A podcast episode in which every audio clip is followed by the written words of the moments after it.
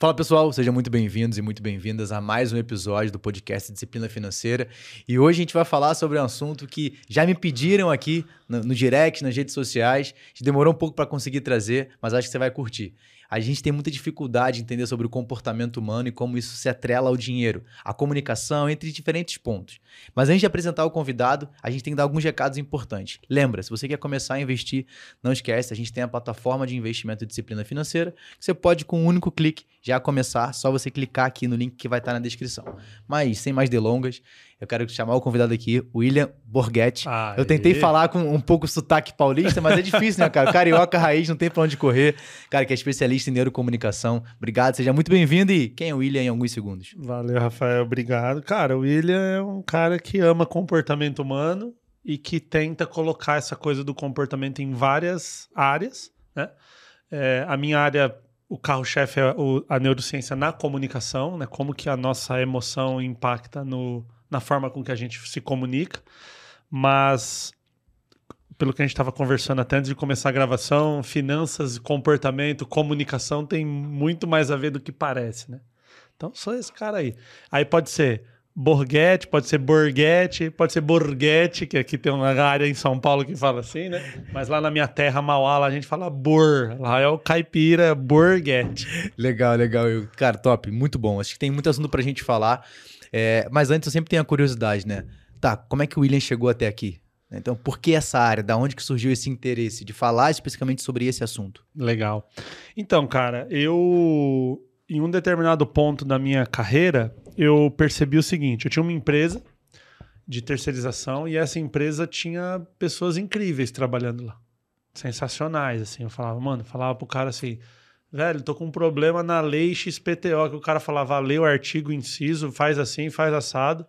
Esse cara é bom pra caramba, né, mano? Aí um dia o cliente me perguntava, eu falava, eu não sei, mas vou trazer um cara aqui, mano, que você vai ver, o cara vai subir nessa mesa aqui, vai dar uma aula. Levava o cara lá, o cara não sabia falar. Travava, ficava nervoso. Ah, não, ah, lê. É. Aí, aí, o cliente falava assim, mano, esse cara aí, que é o, tudo isso que você falou e tal. Cara, o cara é tão bom, trabalho com esse cara do meu lado, né? E aí eu comecei a ajudar essas pessoas. Mas de uma forma, assim, ajudar na camaradagem. Não tinha técnica, ferramenta, nada. E eu comecei a ver muito resultado nessas pessoas. Sabe assim? Eu falava, pô, agora meu funcionário consegue ir lá e explicar para o cliente. É legal. O cara agradecia tudo. Aí eu fui para oratória, cara. Fui estudar oratória, fui estudar essa coisa da comunicação. Sensacional, aprendi muita coisa incrível, mas sabe assim, não é isso ainda. Aí eu percebi que tinha um composto emocional nisso aí. Então, assim, a pessoa sabia, se você der um papel para ela e falar, escreve tudo que tem que falar, ela escreve. Legal. Agora apresenta para aquelas duas pessoas ali, a pessoa trava. Então, peraí. Não é falta de conhecimento, não é know-how. É emoção. Pessoa tá nervosa, gagueja, começa a suar tal. E depois a gente pode até se aprofundar nisso, mas assim, tem os feedbacks, né? Então o cérebro manda uma mensagem para o frio na barriga e o frio na barriga fala para o cérebro: estamos com frio na barriga, então fica com mais frio na barriga. Então é um processo de retroalimentação, ele vai se, se avisando, né? Aí beleza, aí fui para o lado da neurociência. Fui me especializar na neurociência, entender, entendi todo o processo, mas aí eu falei: mas peraí, aqui eu não sei como faz roteiro, como um tom de voz, um posicionamento. Então ficou aquela coisa, pô, qual que é agora, né? Por isso que eu. Não que eu tenha criado, mas assim, eu, eu juntei duas coisas que já existiam, que eu chamo de neurocomunicação. Ou seja, como que a neurociência pode contribuir com a nossa comunicação. Então foi a, a, eu cheguei até aqui nisso para tentar entender porque, cara, independente de onde a gente vá, da área que a gente vá, sempre tem humano. Todas as áreas são para humano. E humano tem que se comunicar, né? Comunicação é a base de todo relacionamento, né? Então, a, a ideia é essa daí. Não, legal. É, eu, eu particularmente, né, desde que eu comecei a apresentar, aí começa pelas redes sociais, né? Eu sempre fui um cara muito introvertido. Mas as pessoas me, me, me olham aqui no podcast, por exemplo, não é possível que o Rafael é essa pessoa. Eu sou extremamente, cara. Se eu pudesse ficar no meu cantinho ali, quietinho, fazendo meu trabalho, sem me comunicar, tava ótimo. Uhum. Mas você sabe que muitas vezes não é aquilo que você gosta de fazer, mas que você precisa fazer. Uhum. E aí eu fui tentando aprender, né? Lógico, cara, do que você conhece, acho que eu sei menos de 1%, né? Não, Do- pô, sobre a é. questão de como comunicar, como fazer. Mas acho que é um desafio para muita gente. E aí, quando eu comecei a ser chamado para dar algumas palestras, cara, nossa, eu ficava três, quatro dias sem dormir, cara. Assim, preparando todo o conteúdo. Deixa eu só fazer um ponto nisso que você falou, porque muita gente que está assistindo pode se conectar. A gente erra quando tenta vincular introversão ou extroversão com comunicação. Parece que tem a ver, mas a gente erra. Por quê? Tem pessoas introvertidas que se comunicam muito bem. É, lo-fi, vai devagarzinho, não fica ah, doideira. E tem gente extrovertida que fala com todo mundo, mas se você bota num palco, trava. Então não é um determinante. Ah, a pessoa que se comunica bem é extrovertida. né? Só fazer um ponto nisso que você falou, porque talvez quem está em casa está falando, ah, eu sou introvertido, então comunicação não é para mim. Cara, pega o Steve Jobs. O Steve Jobs, a gente não vê entrevista dele. A gente não vê ele falando com a imprensa. Não tem esse material. Mas o Steve Jobs subia no palco e fazia bilhão de dólares. E na moralzinha, você não viu Steve Jobs cuspindo fogo, dando mortal, pra tipo, ser uma coisa que ele não era. Naquela pegadinha dele ali, só que o cara sabia usar a palavra certa, ele sabia direcionar. Então você começa a entender que você pode ser um extrovertido que se comunica bem e você pode ser um introvertido que se comunica bem, desde que você respeite o teu estilo. Quem é mais agitadão, quiser ser devagar, não fica bom. Não E vai funcionar, não o vai funcionar. Também. Eu acho que é mais você se conhecer, né? Então você entender assim, Total. pô, calma aí, como é que é a forma que eu me comunico melhor? Tem sempre. gente- Eu gravei um podcast aqui, acho mais umas duas vezes com a, com a Júlia, né? Ela tem essa pegada artística, né? ela, ela é professora de inglês, mas ela gosta do drama, ela muito tempo teatro, e a gente sempre fala sobre a originalidade, você respeitar a sua individualidade também. Perfeito. Então encaixa muito bem, né? Então É, calma aí, é. deixa eu entender. E lógico, depois a gente vai conectar isso com dinheiro em algum momento, fica tranquilo que vai chegar É, essa vai. hora. Mas eu acho que você entender a sua individualidade e isso vai ajudar muito na, na construção do seu trabalho que você tem que fazer. E hoje em dia, cara, se você não consegue comunicar, você não consegue vender. Não, né? e acabou, para o empreendedor, que é um Acabou. grande público que a gente tem, É. se o empreendedor não consegue vender, cara, é um problema muito grande que ele vai ter ali. que são casos que você deve conhecer, eu conheço, quem está assistindo conhece, que é assim, aquela pessoa que é muito boa no que faz, mas que não, não consegue andar, não consegue transformar aquela habilidade ali, às vezes uma pessoa que é mais da arte, uma pessoa que tem uma habilidade manual, faz um trabalho, faz um bolo, faz uma coisa, mas não, assim, é um puta bolo, sensacional, gostoso, nota 11 o bolo, mas não vai. E aí você fala assim: ah, eu preciso fazer mais um curso de bolo, eu preciso fazer um recheio melhor. Não, isso aí já está muito bom. Falta o outro lado. Né? Então, às, às vezes existe essa ideia de ah, é, ah, eu tenho que fazer mais uma pós, eu tenho que fazer mais um mestrado, aí eu vou falar. E eu falo para os meus alunos, cara, fala assim: você vai fazer mais uma pós e não vai falar. É uma desculpa. Sabe por quê? Porque você ganha dois anos de procrastinação se você jogar nas costas da pós. Se você jogar no doutorado, ganha cinco. Olha que delícia, ganhar cinco anos de procrastinação, mano, coisa boa, né? Então eu brinco assim que assim, você tem que sair do armário. O que, que é o sair do armário? Que a gente conhece né, de, sobre homossexuais. Então, assim, o que, que é o homossexual sair do armário? Ele é uma coisa e ele sai do armário. Ele, tipo, ele vai mostrar para o mundo que ele de fato é. Ele não precisa ficar se aparecendo do jeito que as pessoas querem. Então eu falo pro pessoal: sai do armário, mano. Você é tímido, você é de boa, você é introvertido, seja assim. Não, não tem problema nenhum. Mas você tem que se assumir. Eu sou assim e vou apresentar. Ou você é muito louco, você é falador. Você vê, eu falo agitado pra caramba, mas se você me colocar e falar assim, ele só que é o seguinte, não pode gesticular, tem que falar baixo, poucas palavras, eu não consigo. Então, só que muito tempo, que nem eu ia na OAB dar uma palestra, eu botava terno e tentava falar mesóclise, mas fica ruim, velho. Porque Não não, vai sou rolar. eu. Não vai Então, rolar. assim, quando eu saí do armário e falei assim, mano, esse aqui sou eu. Tem empresa que não vai gostar, não é o estilo, e tá tudo bem. Eu não tô preocupado com quem não gosta, eu tô preocupado com quem gosta, com quem conecta, né? E aí, quando você. E outra, cara, é muito fácil ser você. Eu sentar aqui, eu não precisar ficar assim, mano, será que eu posso falar assim pro Rafael? Será que eu posso falar essa palavra? Será que eu posso usar esse tom? Não, eu sento aqui, A, a, mesma conversa que a gente tava tendo aqui sem gravar, tá tendo agora. Exato, é? exato. E é muito mais fácil, flui muito melhor. É, eu, eu acho que isso, isso é um ponto legal pra caramba da gente comentar. Eu só depois vou pegar o gancho da procrastinação, porque, cara, isso aqui conecta muito com o que a gente uh -huh, fala de disciplina financeira. Uh -huh. Mas eu acho que justamente isso. Às vezes a gente fica muito amarrado a tentar me encaixar numa determinada forma que vamos enxergar. Exato. É, só que, na verdade, cara, eu tenho, eu tenho que ter a minha característica. E é lógico, tem gente que não vai gostar do Rafael da forma que ele fala. É. Gente que vai assistir o podcast e fala assim, putz, cara, eu não gosto, eu quero um, algo mais formal. Né? Eu sempre brinco que aqui a gente grava o podcast como se fosse uma conversa sentado numa mesa tomando um café. E pra gente que, pra investidor que tá me assistindo, um aluno meu que assiste, pô, eu gosto disso. Porque não tem aquelas falas técnicas quando a gente vai entrar na parte de investimento de finanças. É o dia a dia, cara. É. Porque eu falo que é o podcast mais vida real. É. Cara, na vida real eu não quero saber ah, qual é a rentabilidade histórica do Ibovespa. Eu quero saber o que vai me entregar de resultado para os próximos anos, né? Então acho que são pontos pra gente comentar, mas aproveitando o lance da procrastinação, é, como é que a gente identifica que de fato eu estou procrastinando numa área que eu preciso avançar? Tem um, ah, Rafa, isso aqui é determinante que você que está em casa, que está assistindo, está ouvindo, putz, se eu tenho esse comportamento, estou procrastinando para algo que eu deveria fazer. Muito bom. A primeira coisa que a gente tem que pensar sobre procrastinação, e aqui eu quero citar a professora Carla Tiepo, que é, para mim é a melhor professora do mundo em neurociência. Quem não, quem não conhecer aí, busca no YouTube aí, Carla Tiepo. É, a mulher é um avião, mano, na neurociência. Ela é muito. Quando a neurociência nem existia, ninguém falava de neurociência, ela já estava num nível. E, e, e, a Carla diz o seguinte: que a neurociência, ah, neurociência. A procrastinação é um ato prazeroso para o cérebro. Então vamos pensar aqui, nós somos cientistas, tá? Vamos jogar os dados aqui na mesa e vamos pensar o que, que é uma pessoa procrastinando.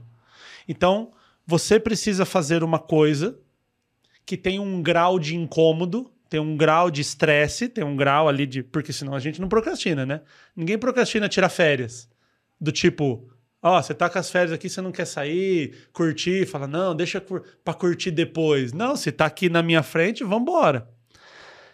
A gente tem um fator estressor, então eu preciso. Ah, às vezes eu vou tirar o dinheiro de um lugar que eu tô curtindo, ah, o dia da balada e vou pôr num investimento, mas aí eu tenho que parar de fazer. Então, é um, é um componente estressor.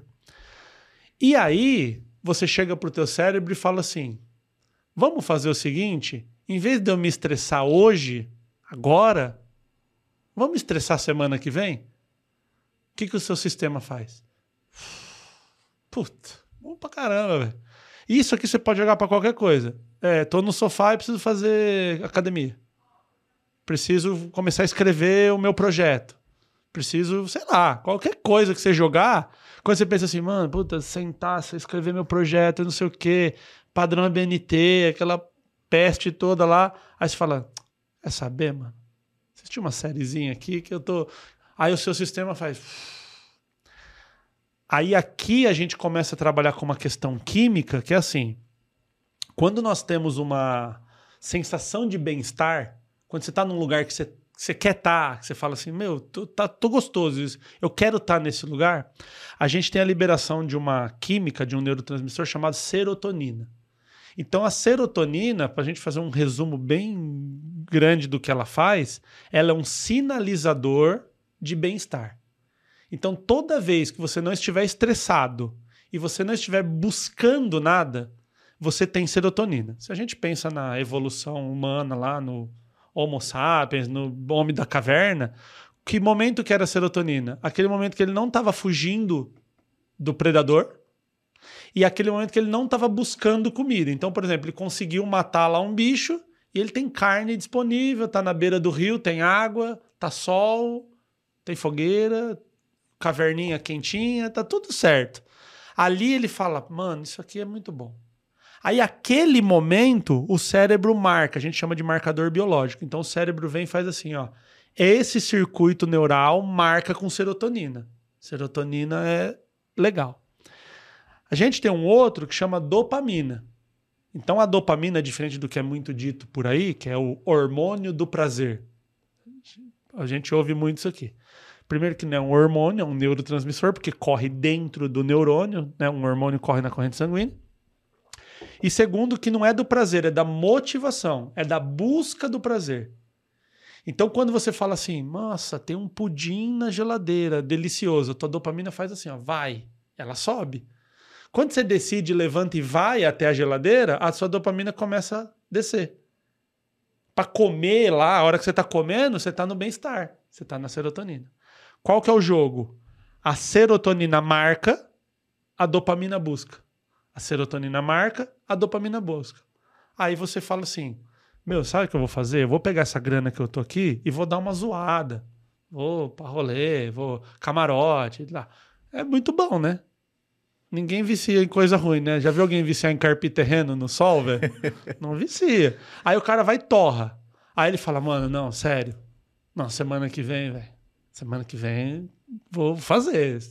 Senão vira bagunça, né? Chega a semana que vem, a dopamina do cara fala: porra de guardar dinheiro, mano, vamos buscar aquela serotonina. Onde que. Aí, o, qual que é o jogo aqui? Eu preciso jogar essa dopamina para algo que me motive mais, que eu veja uma recompensa. Inclusive, o sistema que a dopamina corre chama sistema de recompensa. Ela vai buscar aquilo que dá recompensa, de preferência mais perto e mais forte. Né? Se a gente pega o exemplo cocaína, por que, que cocaína vicia? O cara usa, ele tem prazer imediato e com muita intensidade. É a receita da, do vício. Então, se o cara colocasse um dinheiro na bolsa, mil, e desse mil quinhentos, pronto, esse cara nunca mais fazia outra coisa, ele investiria sempre. E aí, pegando esse gancho, é justamente por isso que muitas pessoas acabam, acabam caindo em fraudes financeiras. Total. Então, você pega, por exemplo, hoje está a moda de aposta em jogos é. de futebol. Né? Então, tem 300 mil bets aí, né? Então, beleza. Cara, a maioria, ela tá buscando aquele retorno imediato. Imediato. Né? Eu sempre brinco que é, meu sobrenome é imediato, né? Então, Rafael é imediato. Todo mundo sempre faz a mesma brincadeira. Cara, e, por mais que tenha o sobrenome, é. eu sempre penso a longo prazo, né? Então, cara, a gente tem que mesmo, deixar esse... É. Mesmo imediato, eu penso a longo prazo. A longo prazo. Mas eu acho que é justamente por isso, né? Por essa sensação, por querer ter esse sentimento, isso. eu sempre vou tentar aquilo que me entregue esse resultado. Exato. E aí, para mim, uma das coisas que eu sempre sempre gosto de falar que é, a disciplina, muitas das vezes, é você abrir mão daquilo que te dá um prazer imediato para que você possa alcançar um objetivo futuro. Exatamente. E para mim, a maioria das pessoas não tem clareza para onde ela está indo. Ou o que ela de fato ela quer. Então, justamente, ela acaba sendo envolvida por esses pequenos prazeres, que na verdade ela está achando que está saciando um desejo, mas quando ela vê, ela não tem nada. Porque aquilo vai passar. Faz sentido? Não, total. E você vê que isso é tão maluco, né, cara, a gente falar de comportamento humano, que assim, chegou alguém aqui, caiu aqui na nossa conversa, não sabe, não sabe do que, que se trata, não viu aqui o nosso painel, e o cara tá buscando exercício físico. É, conseguiu. Regime. É isso aqui, isso que a gente tá falando. Por quê? Qual que é o problema de emagrecer? Eu como baconzitos com tubaína agora, ou eu como uma saladinha que eu vou ver resultado daqui seis meses? Porque quando você vai lá no primeiro dia na academia, puxa o ferro, dói, mano. Regar, dói tudo. Aí você vai no espelho, olha, tá igual. Não tem nenhum resultado visível. Já tá acontecendo uma aceleração no seu metabolismo, mas você não consegue enxergar. E às vezes o investimento, se a gente fizer essa analogia, é a mesma coisa. Eu ponho mil, aí eu vou lá no outro dia, olho e falo, tá mil ainda às vezes até 999, né? Dá uma, uma variadinha, você fala, mano, que hora que isso aqui, que hora? Qual é a hora que eu tiro os dividendos e vivo de lucro e vou pra praia, né? Pra praia. É. Exato. E, e uma das coisas que eu sempre gosto de colocar, sempre quando eu começo um processo de consultoria ou mentoria com algum aluno, a gente sempre pega, eu falo que é a pimentinha da carteira de investimento, né? Então, lógico que eu vou fazer toda a análise do, do perfil, seus objetivos, para entender aonde a gente vai alocar aquele patrimônio, tá? Não vou entrar nesse quesito porque é uma questão mais técnica. Mas eu sempre pego uma parcela, nem que seja 10% do patrimônio, e coloco em ativos que têm uma maior, um potencial de crescimento, mas que automaticamente também tem um risco. risco. Vamos pegar, por exemplo, um fundo imobiliário, que é um ativo que automaticamente ele é obrigado a repartir 95% do lucro dele, que vai resultar em dividendos no próximo mês. Então vamos supor se você investe, compra uma cota de um fundo imobiliário hoje. No mês subsequente, no próximo mês, ele vai ter que te entregar um dividendo, que vai ser um valor ali de alguns centavos que vai cair na sua conta. Eu justamente faço isso com uma pequena parcela da carteira para gerar esse sentimento no cliente. Porque ele fala: caramba, deu um resultado. É.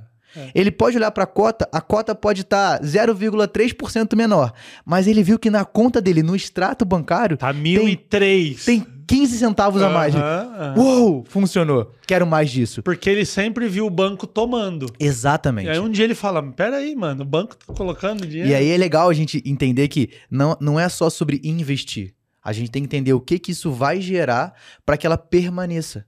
Porque não adianta só pegar o investimento hoje, aí um mês só eu invisto. Aí eu vou falar que, pô, ah, daqui a um ano eu vou olhar para isso de novo. Não, a gente tem que criar uma rotina. É. Né? E, pô, e é lógico, é muito mais fácil. Eu sempre brinco que comprar é muito melhor do que poupar. Cara, gastar dinheiro é maravilhoso. pô. É, é. Alguém que não gosta de gastar dinheiro é impossível, todo mundo gosta de gastar dinheiro. Mas existe Aquele você. botãozinho que a gente põe comprar lá no Caramba, aplicativo. cara, é uma sensação maravilhosa. Então, e, e você sabe que essas big techs, a, a maior empregadora de neurocientista hoje é são as big techs, cara. É mesmo? É, porque entende o comportamento. Eu tenho um amigo, Danilo, também um outro cara que se você quiser trazer aqui é uma indicação. O Danilo, ele, ele, é, ele faz a- o mestrado comigo. Meu colega senta do lado. O cara tá fazendo mestrado em neurociência. Sabe onde ele trabalha? Chat GPT. Ele não tá fazendo um mestrado de programação. Ele tá fazendo mestrado de neurociência. Aí o entendimento do comportamento vai fazer ele programar o chat muito melhor. Você conhece o Daniel Kahneman? Sim, pô. Tá. Rápido e devagar, É. o ruído. O Daniel Kahneman ele tem uma, uma história legal que une as nossas áreas, que é legal pra galera que tá assistindo é, se ligar nessa ideia, que é o seguinte. O Daniel Kahneman é um psicólogo que ganhou um Nobel.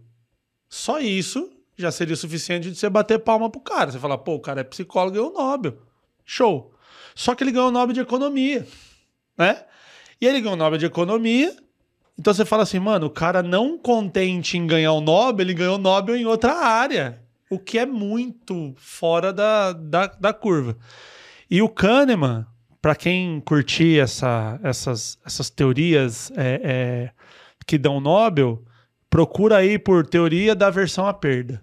Então, você que está assistindo aí, teoria da aversão à perda, você vai entender tudo que o Kahneman fez. Mas, num resumo aqui rápido, o que, que o Kahneman pensou? o prazer de ganhar é menor do que a dor de perder.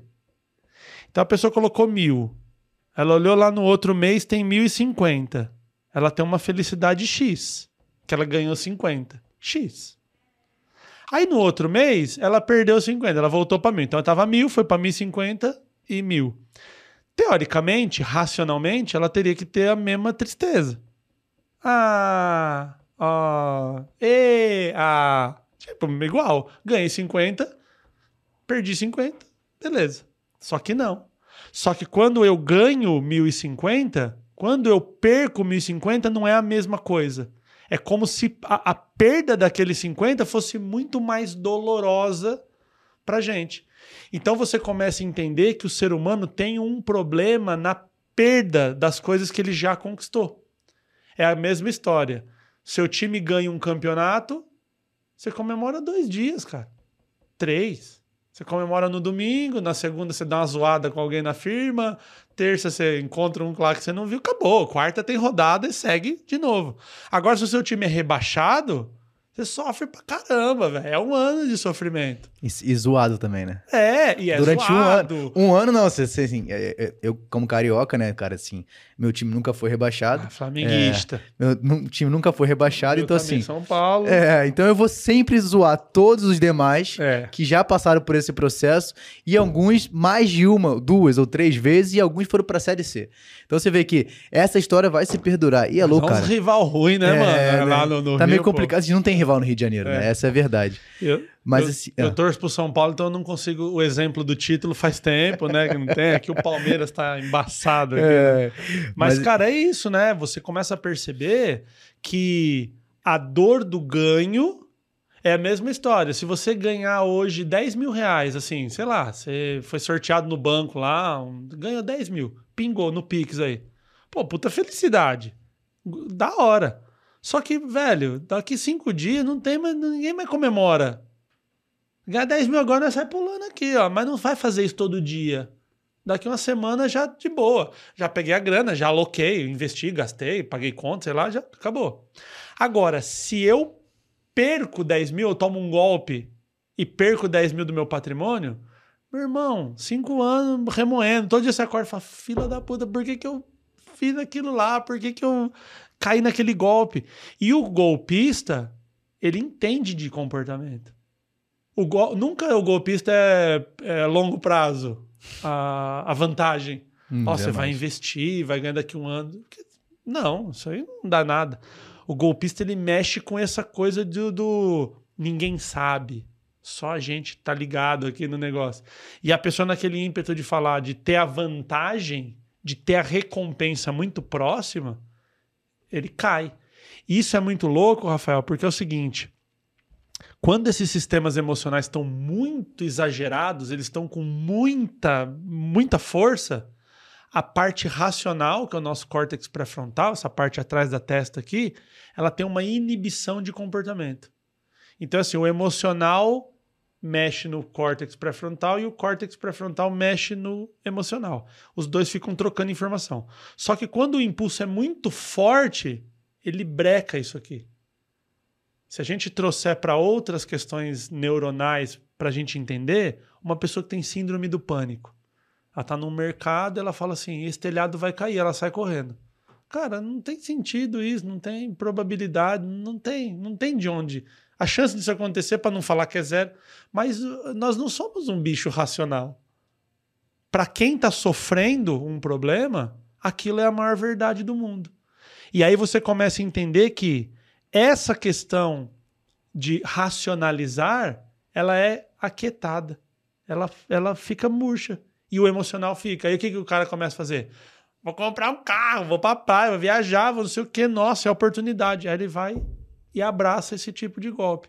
Então, eu já ouvi alguns especialistas, você pode até dizer melhor aí o, o, o número, mas assim, falou que deu 3, 4% no mês, já corre. É, isso a gente pega como. Até tava, tá rolando agora, né? A, a CPI das pirâmides financeiras, né? E aí foi muito louco, assim, um exemplo que a gente colocou. E vou pegar dois ganchos sobre esse assunto. E aí eu tava assistindo a CPI ontem, e aí. É ontem? Quando o episódio vai ao ar, talvez não seja ontem, é. né? Enfim. Mas estava falando sobre o seguinte: estava tendo sobre aquele Gladson, né? Que foi a pirâmide lá em Cabo uhum. Frio, cresceu pra caramba. E aí estava explicando, né? O, relator falando assim: olha, é, o maior investidor hoje, vivo, vamos botar Warren Buffett, né? Então, se você pega os melhores anos desse cara, ele teve uma rentabilidade de 20% ao ano, nos melhores anos que ele teve. E nós né? estamos falando do Pelé. Exato. Do negócio. Exatamente. Então, 20% ao ano. Né? A pirâmide dele prometia 10% ao mês. E aí é muito louco como ainda existia. Tinha no chat ali, porque tava rolando ao vivo, né? A CPI. Uhum. Tinha gente pedindo liberdade para esse cara que roubou o dinheiro dessa pessoa.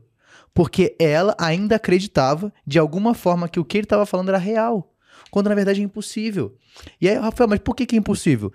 Ele fazia movimentação de criptomoeda, que nunca foi criptomoeda, uhum. era apenas uma troca do esquema Ponzi, que é muito conhecido, né? Então, depois, se quiserem assistir, você pega lá a série Netflix chamada Bernie Madoff. Então, conta da maior, o cara, o maior fraudador do mercado americano, que foi esse cara na década de 60, 50 alguma coisa.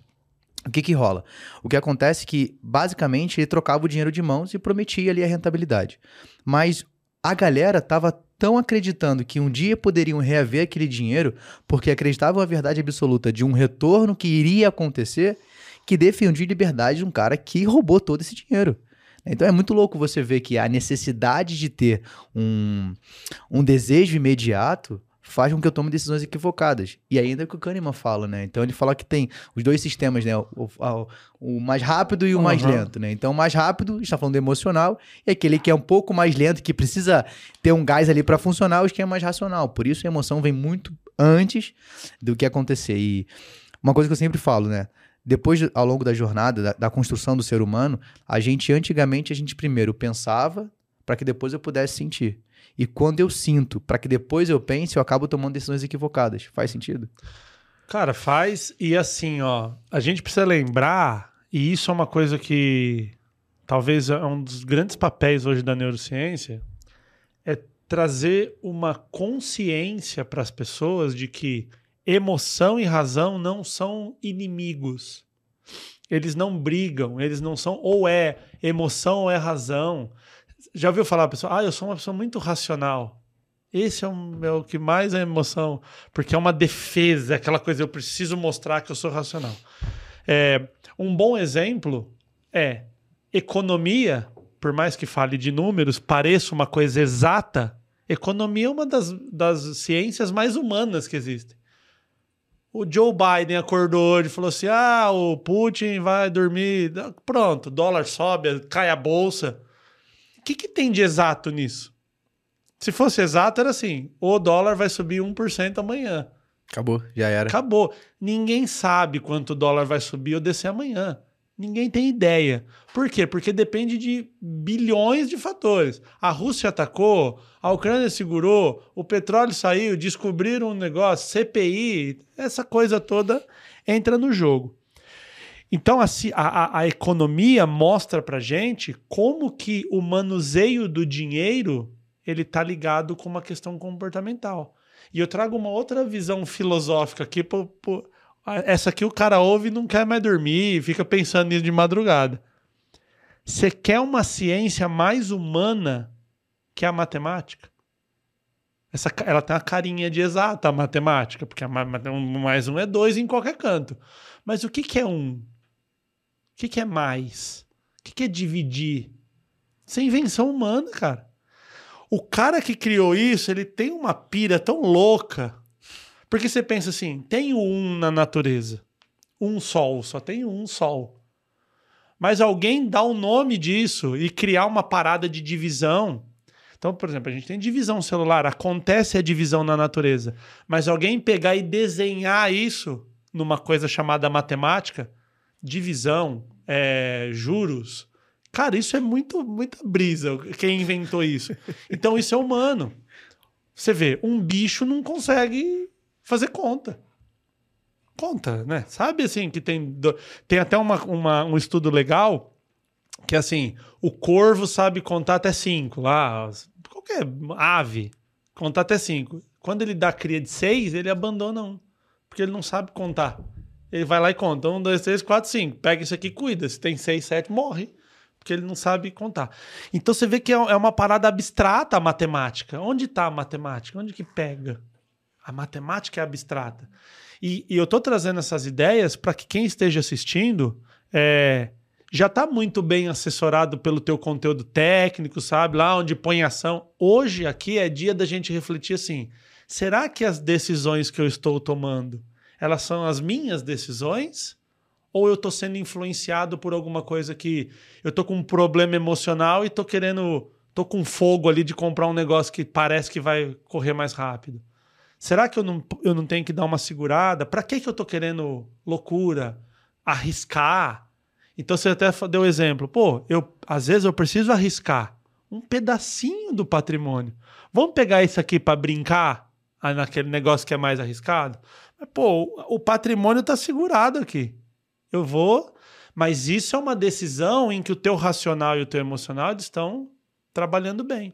Esses dias eu ouvi uma frase do Bruno Perini, né, lá dos sócios, e, e ele sempre falou, sempre pregou que alugar casa era uma boa, né? Uhum. Sempre falou assim, pô, tem aluguel tal. Eu mesmo moro de aluguel. E eu acho que vale a pena. Na minha cabeça, vale a pena pagar aluguel. E aí ele comprou uma casa. E aí, quando ele comprou a casa, a galera começou a falar: pô, mano, você fala para todo mundo alugar. Aí ele deu uma excelente resposta. Ele falou assim: tem hora que não é pelo dinheiro e o que, que vai dar mais de lucro. Tem hora que eu quero prezar pelo meu conforto. Tem hora que eu quero decidir a minha casa. Tem hora que eu quero comprar um terreno e eu desenhar a minha casa. E isso está além de investimento. É a vida. É a gente poder ver a nossa, o nosso trabalho sendo recompensado. Não tem problema nenhum você fazer isso. Desde que você esteja consciente. Desde que você não esteja fazendo loucura. Para ter um negócio que você faz qualquer coisa. Então, você pode fazer qualquer coisa, mas a que preço? Quanto vai custar isso aí? E isso é um detalhe muito legal da gente comentar, porque é uma das perguntas que eu mais recebo, né? Dentro de consultoria, nas redes sociais, é, tá, Rafael, o que é melhor, alugar ou comprar? Eu falei, não sei. É. Depende, o que é importante para você? Talvez para uma pessoa, ela tem um sonho, desde criança ela tinha um sonho que ela tem que comprar um imóvel. E aí, por matemática, eu vou dizer para ela que ela não tem que comprar? É. A questão é saber se é o momento adequado para ela. Então, uma das coisas que eu sempre falo é: não é sobre o dinheiro, mas é sobre os seus objetivos. Os seus objetivos vão determinar onde você gasta o seu dinheiro. Não o seu dinheiro vão escolher os seus objetivos. A questão é você determinar é aonde eu vou fazer, quando eu vou fazer. Uma das coisas que eu sempre falo é que o maior problema do nosso planejamento financeiro é o padrão de, de vida que eu decidi viver. Eu decidi morar no bairro X, eu decidi ter o carro Y, eu decidi alugar casa em tal lugar, fazer a compra no mercado, foram as minhas decisões. Uhum. Essas decisões vão determinar meu padrão de vida. Agora eu tenho que entender se o meu orçamento consegue bancar esse padrão de vida que eu tô decidindo viver. Exatamente. Então, essa questão do alugar ou comprar, cara, eu acho que quando a gente olha só para o quesito matemático, dependendo da realidade da pessoa, talvez faça mais sentido alugar. E aí vão entrar questões macroeconômicas. Ah, será que a taxa de juros é melhor agora? Um financiamento no momento atual que a gente grava esse vídeo está muito caro. Então talvez seja melhor eu permanecer agora pegando o patrimônio que eu tenho, investindo e tudo mais. Mas acho que o principal é a gente pensar assim, tá, qual é o seu objetivo de vida? Que para você é mais prazeroso? Que para você faz mais sentido? Vou tirar a palavra prazerosa. Que para você faz mais sentido para sua família? Conforto, estrutura. Pô, legal. Acho que, cara, acho que para mim é melhor comprar. Agora vamos olhar para o financeiro. Cabe, dá, não dá, aí eu tenho que tentar entender como eu vou adequar o meu orçamento para isso. Acho que é por isso que a resposta dele foi tão boa nesse momento. É, e outra, e você olhar e entender que investimento você precisa ver como você está emocionalmente. Então, antes de sair fazendo loucura, essa coisa assim, ah, agora eu vou. É, é aquela velha história: o cara ganha o Big Brother, ganha um milhão, ele vai lá e compra uma casa. Mano, uma casa não é só comprar a casa custa, condomínio, imposto. Então, assim, se você ganhou um milhão, um, um, gasta 200 numa casa. Se você quiser muito, gasta 200, não gasta um milhão, porque não dá. E aí, Rafael, tem um lance também cultural. E aí, de novo, né? A gente cai no comportamento, só que o comportamento. É, tem um, um cara chamado Skinner, né, na, na neurociência, que é o cara que popularizou muito essa coisa do cognitivo comportamental, essa coisa do, do teste, né? Porque a psicologia, por muito tempo, ela foi freudiana, ela foi da psicanálise, e aí um cara veio e deu uma guinada, né? O Aaron Beck e, e o Skinner mais recente tal. É, o Skinner ele usa um termo que ele fala o seguinte, que é o filogenético, ontogenético e cultural. Então tem uma parte do nosso comportamento que ela vem de fábrica. É genético, é molécula, é célula. Teu pai, tua mãe juntou célula lá, fez lá mitose, meiose, lembra lá da aula da dona Margarete de biologia, e a gente tá aqui. Meu irmão, isso aqui é o seguinte, se lascou. Chora no banho porque eu tô genética e não, não vai mudar e acabou. Só que tem outra parte, que é a parte ambiental, que é a parte comportamental sua como pessoa, como indivíduo. E o terceiro andar dessa história é o cultural, que é o comportamental de um povo. Então, eu vou te dar um exemplo pessoal. Eu venho de Mauá, você que não é daqui da, e tem gente do Brasil todo, né? Mauá é uma cidade de bem de periferia aqui de São Paulo. Todo mundo conhece a Zona Leste, o estádio do Corinthians, né? Que fica muito na Zona Leste. Mauá fica depois. Então você imagina, o cara que tá em Itaquera, ele tá bem ainda. Mauá tá bem pra frente. Então Mauá é ruim pra caramba. É tipo a cidade ruim. E eu sou de lá. Eu moro, desde o meu primeiro dia de vida, eu moro naquela cidade. E aí, cara, eu. Felizmente, hoje eu posso me considerar alguém bem sucedido no meu trabalho. E o sonho da galera que mora em Mauá é, tipo, ganhar grana e sair de Mauá. E eu estar lá hoje, eu escuto das pessoas de lá assim, mas tá zoado? Não deu certo? Eu falo, não, eu posso agora vir de São Paulo e comprar uma casa aqui, mas não quero. Pra quê? Eu moro aqui mal agora daqui, mano. Eu tô perto dos meus pais. Eu... Aí vem nisso que você falou. Quais são os seus objetivos? Aí eu vou comprar uma puta casa em São Paulo, pagar mais caro, ter um custo de vida maior, só para botar na internet e mostrar para os outros que eu tenho. Outra coisa que na minha cabeça não me faz sentido: ter carro. E quando eu falo isso, tem gente que vai lá e escreve: Ah, mas meu filho é pequeno. Eu falo: tenha carro você. Eu tô falando eu. Eu não tenho filho. Eu, tá tudo bem, não preciso de carro. Eu moro na, quase em frente à estação. Eu, da minha casa na Avenida Paulista, estou em 50 minutos. Meu irmão, pra que eu preciso de um carro, velho? Pra quê? Eu não tenho nada. O único dia que eu me arrependo de não ter carro é no mercado chovendo. Se tiver sol ainda, ainda vai. O Uber pega lá, um cancela, dá umas treta. O problema é o chovendo. Então, assim, eu não tenho carro.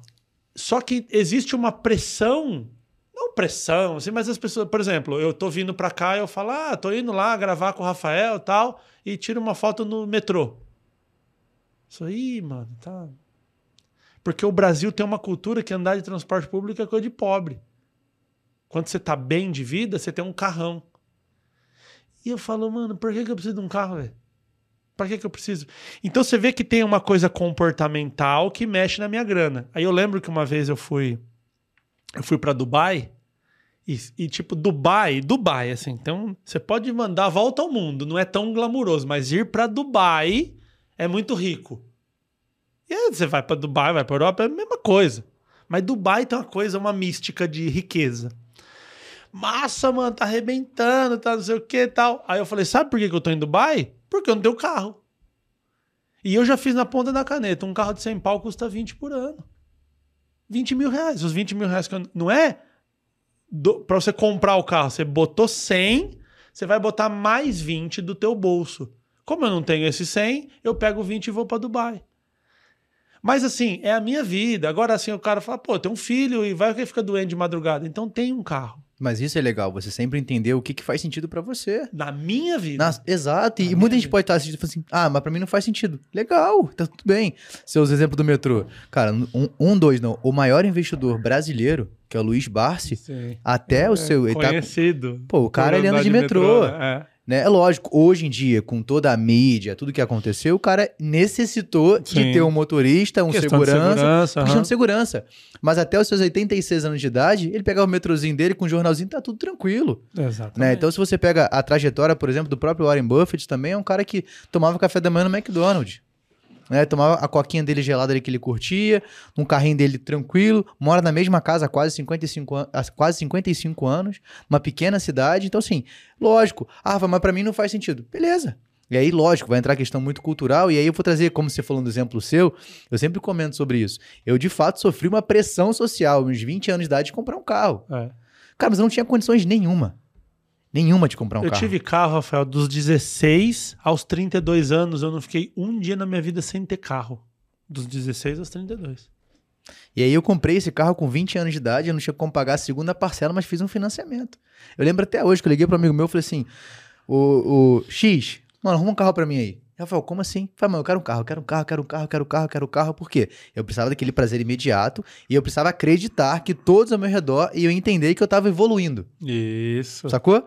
Eu falei, não, vou ter que comprar um carro. Cara, lembra até hoje, comprei um golzinho, geração 4, sem um retrovisor que é o que dava para pagar. Ele falou, Rafael, vou botar aqui um contra-cheque, falar que você ganha tanto. Eu trabalhava, pô, vendendo, era vendedor.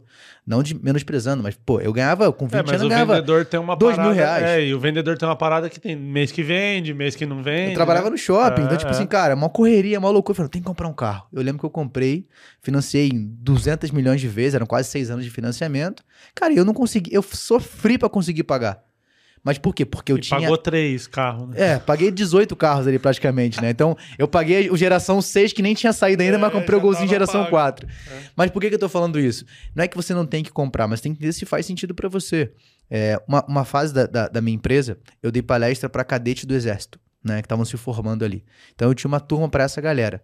E a maior dificuldade deles é porque quando eles se formavam, na, os agulhas negras, quando eles se formavam, ganhavam o soldão né? Se tiver um nome errado aqui, me corrijam.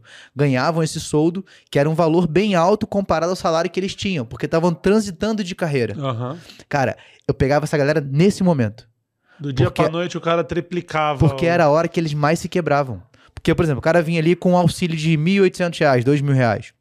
Às vezes menos do que isso. Vidinha justa. E aí, quando passava desse tempo de quatro anos ali estudando, se matando, acho que era até menos do que isso. Eles ganhavam um soldo porque eles iam para cidades diferentes. Não ganhava 30, 40, 50 mil e o salário saía de, acho que era mil reais para sete. Então, ele automaticamente o que ele fazia? Pegava esse dinheiro, comprava um carro zero e aumentava o padrão de vida dele. Cara, passava um ano, um ano e meio, o cara tava endividado. O que ele não se endividava com mil, ele se endividava com 7 mais os 40 que ele ganhou. Então eu pegava essa galera nesse momento. Pô, tem alunos meus até hoje, desde essa época, por quase 5 anos que eu tô trabalhando, trabalhei com esse pessoal, que hoje tem patrimônios, cara, centenas de milhares guardados, tem um ótimo padrão de vida, tem o seu carro zero e não se endividou por quê? Porque ele entendeu que não era a hora. É. Então, assim, acho que ele entendeu que, pô, eu quero ter um carro, mas eu não preciso ter um carro de 40. Pô, agora eu vou mudar de cidade. Pô, eu lembro de um cliente que ele foi pra uma cidade, cara, interiorzão, assim, no sul. Muito pequena a cidade. E o sonho dele era ter um carro. Ele falou, Rafael, ele, pô, eu vou comprar, vou comprar, vou comprar. Eu falei, cara, faz estudo da cidade primeiro. Ele morava aqui e o quartel era 150 metros.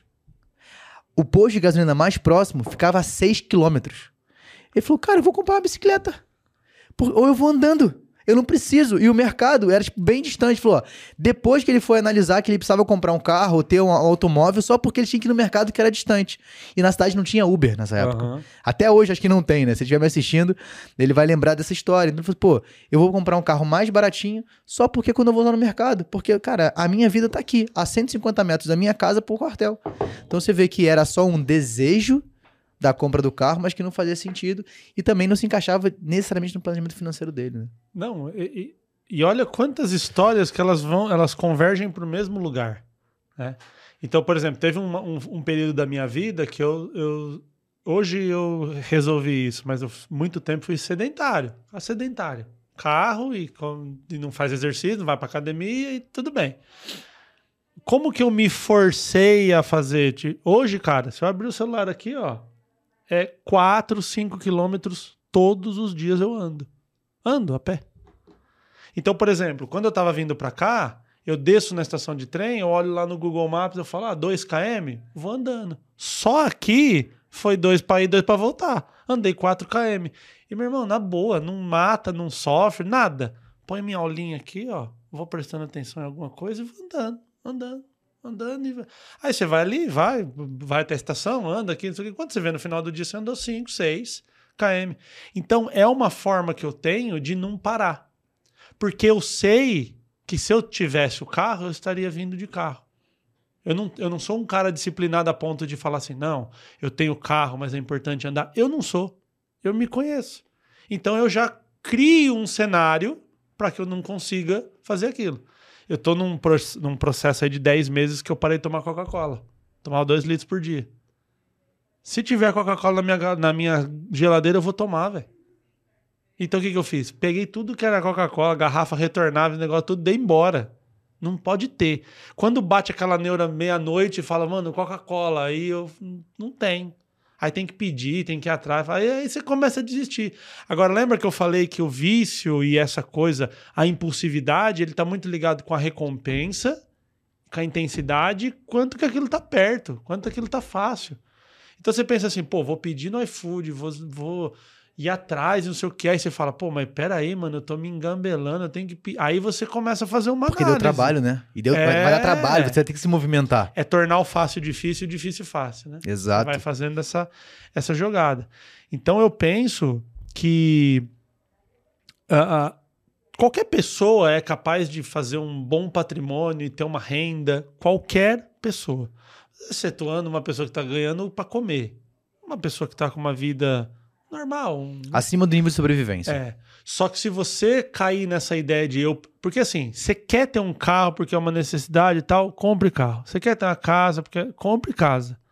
Mas precisa fazer uma, uma análise muito sincera com você de falar: eu tô tendo carro porque eu preciso ou porque eu quero mostrar pro meu parente que eu tenho um carro. E aí, cara, é muito louco, assim, porque às vezes eu chego num. Ah, vai num rolê. Aí tá, pô, vai chegando a galera, carrão, os amigos e tal. E eu chego de Uber. E eu, assim, eu tô muito bem resolvido comigo. Nesse quesito, tudo aquilo que me falta de disciplina me tem de segurança em mim. Então, assim, aí, você vai rir de mim porque eu tô de Uber? Pra mim tá tudo certo. Aí quando eu vou pra Dubai, eu lembro dos caras, né? Fala esse teu carro aí, ó. Ah, fica andando em Mauá, pô. Agora eu tô. Mas você tocou no ponto da disciplina e construção de cenários, né? Então você tornar o, o fácil difícil, o difícil fácil, para que você possa manter a sua disciplina financeira. Cara, uma das coisas que eu sempre gosto de fazer é a maior dificuldade das pessoas na hora de investir é manter a consistência dos seus investimentos e não se deixar seduzir pelo desejo de compra de algo, algum produto, Uhum. algum item, algo do tipo.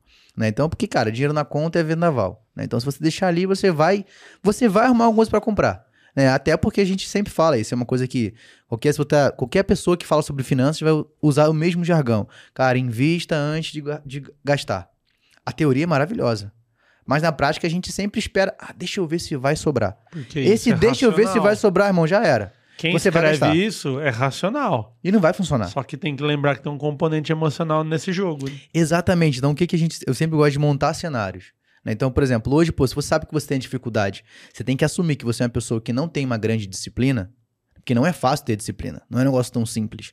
O que, que você faz? Cria um cenário, bota lá uma transferência automática para sua conta da corretora. Acabou. Tira o acesso. Né? A gente fala, por exemplo, você pega os principais bancos hoje. Vamos pegar o exemplo do Nubank, a caixinha do Nubank. É a pior coisa para você investir.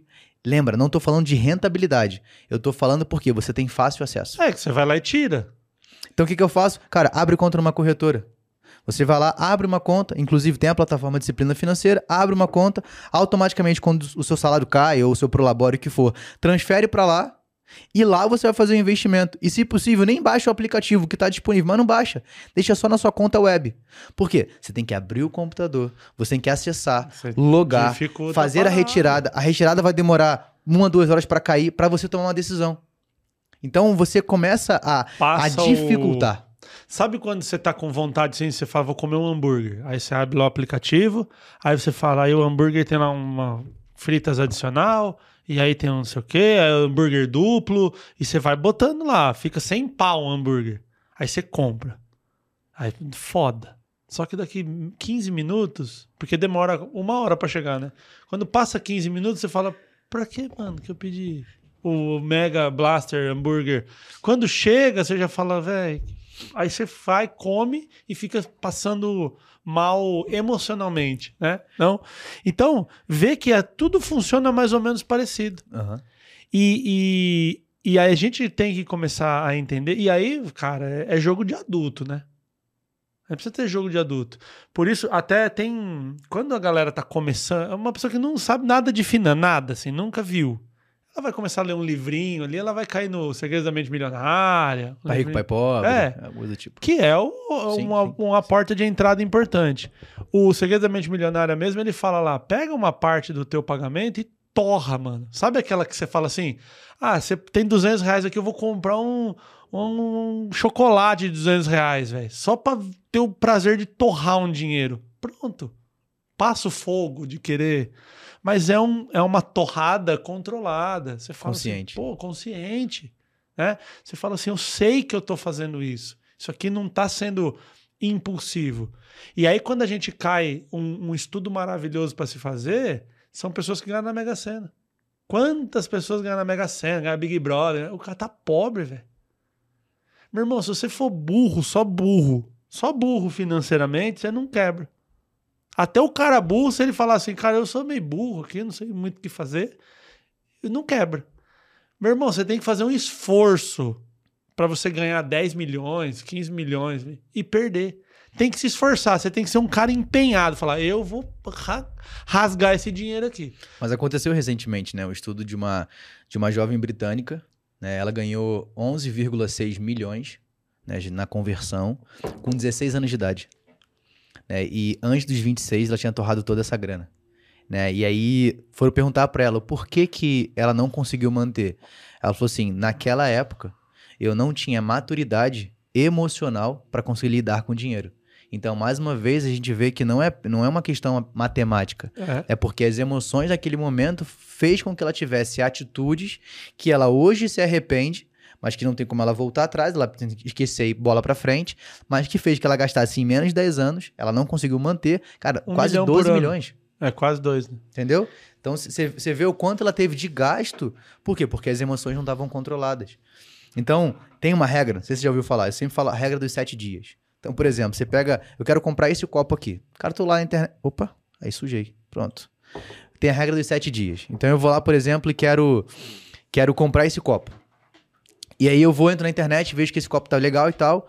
Só que não que não caiba financeiramente. Eu deixo no meu carrinho. e vou esperar passar sete dias. E eu vou ver se eu vou ter vontade, depois de sete dias, de realmente comprar esse copo. Ou era apenas um fogo de palha que eu queria comprar esse copo. Então, é importante a gente usar essa regra. Deixa eu pegar aqui só. Valeu, Mayara. Aqui. Obrigado, Mayara. A gente fez uma pequena sujeira aqui. É. Fica tranquilo, essa parte não, não conta. Isso aí, às vezes, quando acontece, você vai botar o dinheiro lá e o investimento dá errado, às vezes dá isso aí. Dá, aco- aco- acontece isso aqui. Pronto. Achamos um exemplo bom para É. justificar o meu erro. Mas é, a regra dos sete dias funciona muito, né? Então você pega para você entender se realmente você quer. É porque, cara, tem a impulsividade, o desejo de compra, aquela emoção de clicar no botãozinho, ficar esperando o correio chegar. É, hoje em dia entrega 24 horas, então você, tu- tudo é muito rápido, a velocidade até, é muito grande. Até no mesmo dia, cara. É. Às vezes você compra um negócio. Esse dia eu comprei um filtro. Aquele, não é um filtro, é um, lugar que põe um galão que fica água gelada. Não sei como chama, que é suporte, sei lá. Comprei 10 da manhã, cara. 7 horas da noite tava na minha casa, tá lá bebendo água. É muito louco. Só que assim, de novo, as big techs, elas estudam comportamento. A cor do botão, a posição do botão, tudo isso é pensado pra te fazer ser impossível. Quer ver um negócio que já é. Você que tá aí assistindo, tira a notificação de, desses aplicativos, cara. Aplicativo da China. Mano, aplicativo da China, tem lá uma borracha que não sei, aí você fala, uau, eu preciso dessa borracha. Preciso de uma lanterna. Quem usa uma lanterna? Não precisa, tem que celular. É. de lanterna. Mas vem a notificação e a gente vai dar uma olhada e tal. Eu uso essa parada do, do carrinho. Só que não com sete dias. Eu vou aumentar agora a minha. Aprendi com você essa agora. Eu costumo deixar dois, três dias e, cara, dá uma- um baita resultado de falar assim: não, não preciso desse monte de coisa aqui. Porque é a facilidade. E tem um outro ponto aqui, Rafael, que é assim. É, isso se assemelha muito com pessoas que têm transtorno alimentar.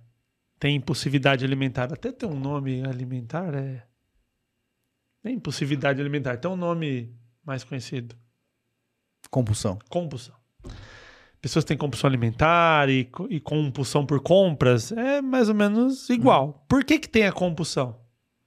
Porque assim, ó, nós que somos de, de, de países ocidentais, nós temos na comida uma coisa muito ligada à festa. Então, por exemplo, se eu te chamo para ir na minha casa, chega lá, você senta, a gente senta e começa a trocar ideia e eu não te ofereço uma, uma bolacha, é estranho.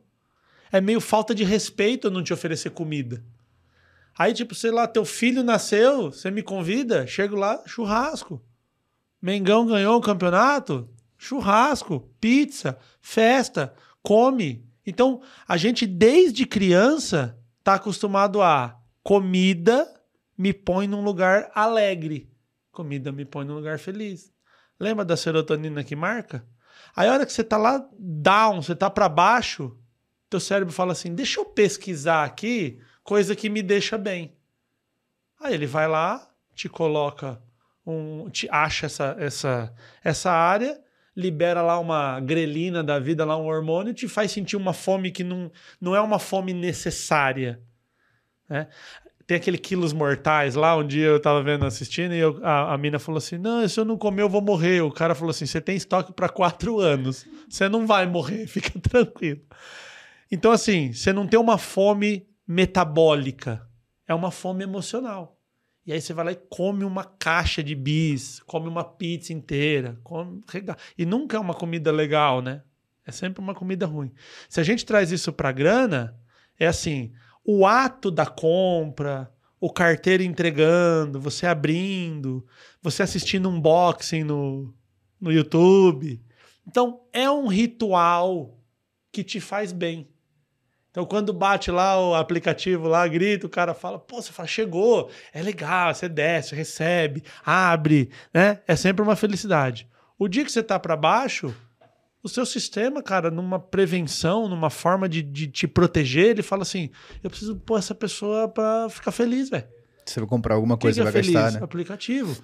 E aí, aquela apertadinha, o seu carrinho está lá, o seu pedido, chega o e-mail e vem a notificação, aquilo aumenta os teus níveis de dopamina, de serotonina e te faz se sentir bem. Mas, de novo, a que preço? E aí, de novo, Eu vou comprar porque eu preciso ou eu tô tapando um buraco? Se você estiver tapando um buraco, não tem problema. Mas o primeiro passo é ter consciência disso e ir procurar uma ajuda psicológica junto com a financeira. Tem muita gente que às vezes vem fazer mentoria comigo e fala assim: William, eu estou fazendo terapia, eu vou parar para fazer a mentoria com você. Eu falo assim: você só vai fazer comigo o dia que você tiver condição de pagar as duas. E vai me passar o telefone do teu psicólogo. Porque uma coisa não substitui a outra. Ah, agora eu encontrei o Rafael, vou fazer investimento lá, minha terapia lá, que eu sou comp comprador compulsivo. Não.